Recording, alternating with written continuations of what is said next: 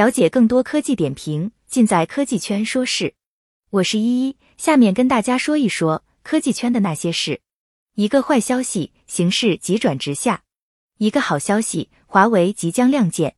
近两年来，华为在许多方面都遇到了一定的障碍。然而，随着时间的流逝，这些障碍不但没有减少，而且形势也越发严峻，以至于在许多方面，华为压力倍增。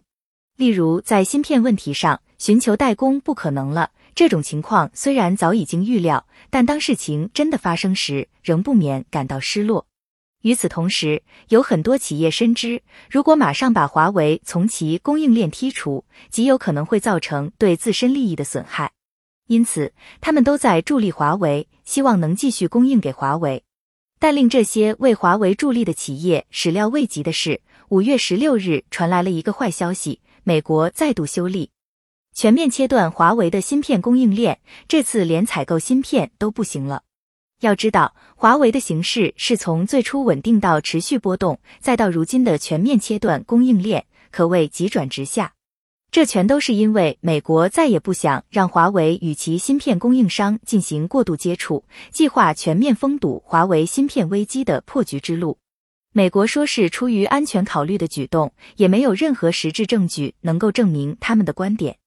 换言之，停止供应并不能解决所谓的安全问题，而只是解决了一个竞争者的问题。这可是要让美国失望了。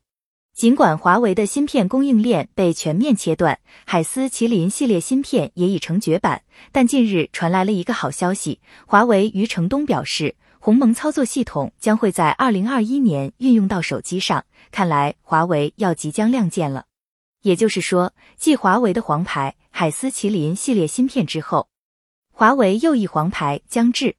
而对于华为这张黄牌，鸿蒙操作系统，美国再想要解决是不可能了，只能是培养竞争对手。说到鸿蒙操作系统，也许有人会好奇，鸿蒙是不是早就发布了？其实去年底前，大家见到的只是第一代鸿蒙操作系统，并未应用于手机，而是搭载在智慧屏、车载系统等产品中。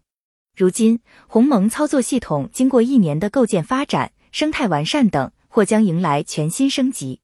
要知道，为布局鸿蒙，华为可付出了巨大人力和物力。构建一个新的操作系统并不是最难的，最难的是其生态布局。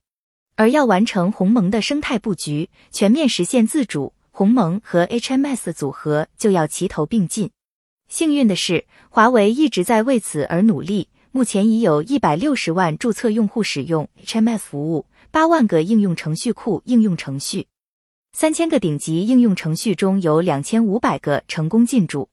这张黄牌一直隐藏着锋芒，现在华为即将亮剑，一旦其全面推出并展现全部实力，其流畅性早晚会超越 iOS。